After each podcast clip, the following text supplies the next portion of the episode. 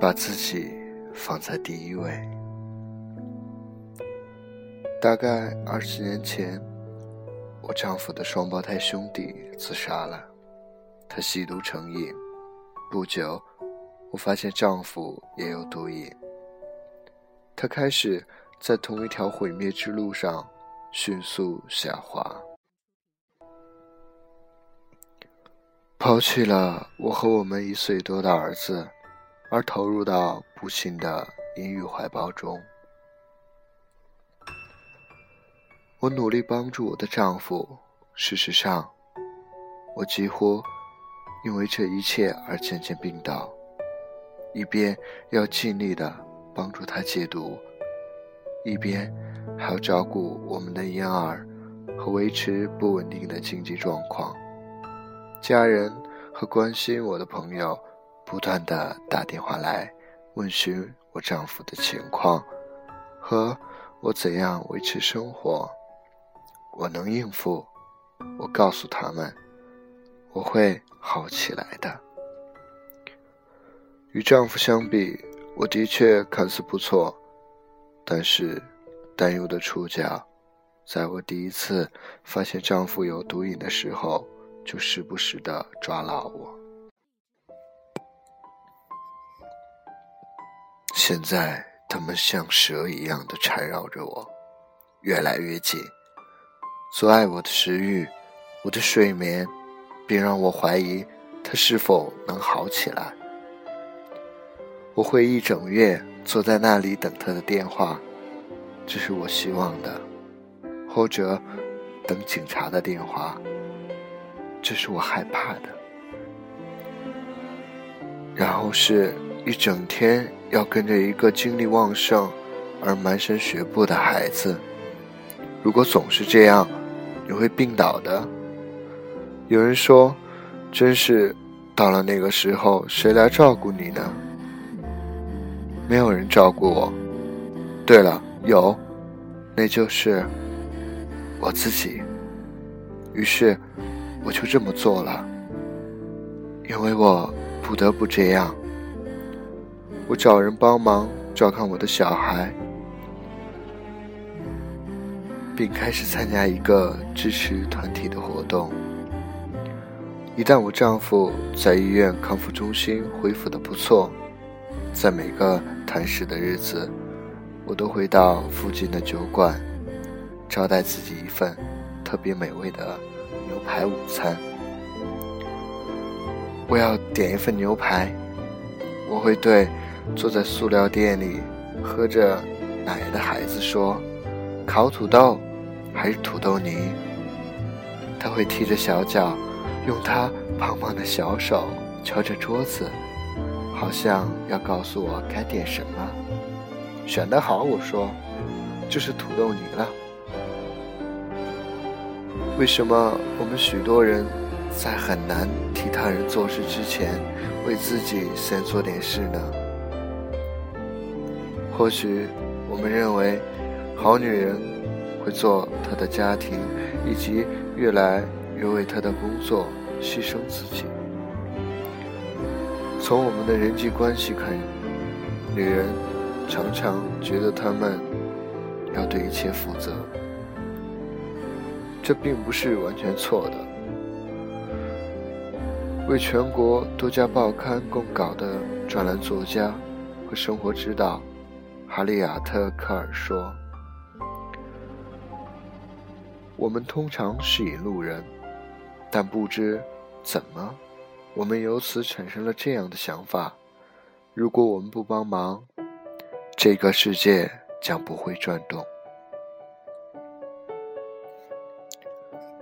承受起那些别人也许可以处理好或者处理得更好的责任，是我们开始失去平衡，并且沿着从慷慨到殉道的斜坡滑下去的途径之一。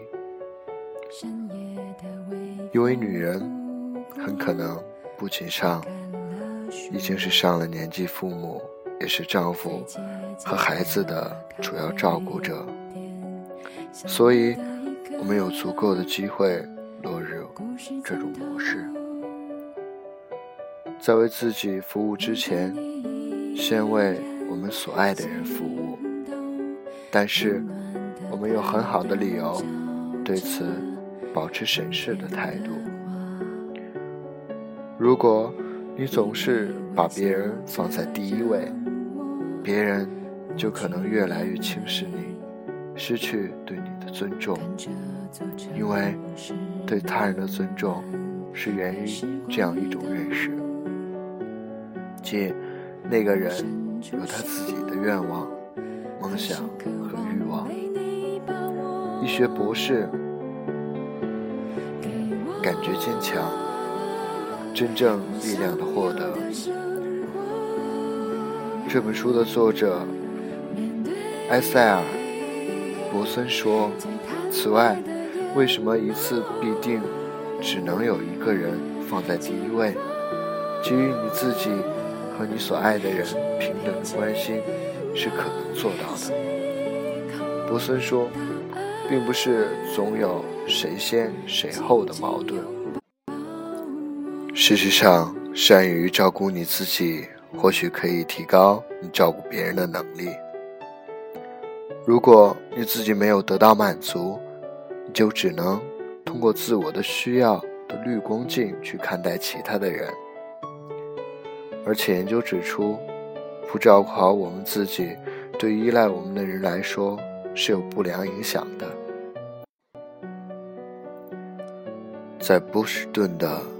贝斯伊斯雷尔女执行室医疗中心研究人员发现，如果护理人员的压力程度加大，他们负责照顾的婴儿中间产生呼吸问题就会增加。我的一个律师朋友，除了要做很高的全职有报的工作以外，还有很多义务的法律工作。他们。曾处于一个令人日渐消弱的循环里，他会工作到自己病倒，这时他不得不花两三个星期去休养恢复，然后他又会马上回到跟以前的狂乱工作中，因为她是一个很有才气又善良的女人，她的家人。和朋友经常在专业上和其他问题上向他求助，但是尽管他为别人赢得了难得的胜利，他自己却差点活不下来，因为他开始把锻炼放在第一位考虑，开始认真的计划一日三餐，而不匆忙的吃东西，晚上十一点以后。就关掉手机，以保证能得到一整夜的睡眠，并和一个男人稳定下来一起生活。碰巧，那个人还非常擅长修理东西，像漏水的管子和松动的木瓦。猜猜怎么着？所有这些对他工作产生了影响，因为他。现在更投入，且充满干劲和热情。他的工作正在延伸到比以往更多的人。他最近读到一种治疗方法，提倡说：当我们感到压力或者遭受痛苦时，我们把手放在胸口上，或者像抚摸我们所爱的孩子的脸颊一样。抚摸自己的脸颊，然后简单的说：“我理解。”在那一刻，我们正在履行我们最伟大的职责之一。如果我们感觉不到对自己的仁爱和同情，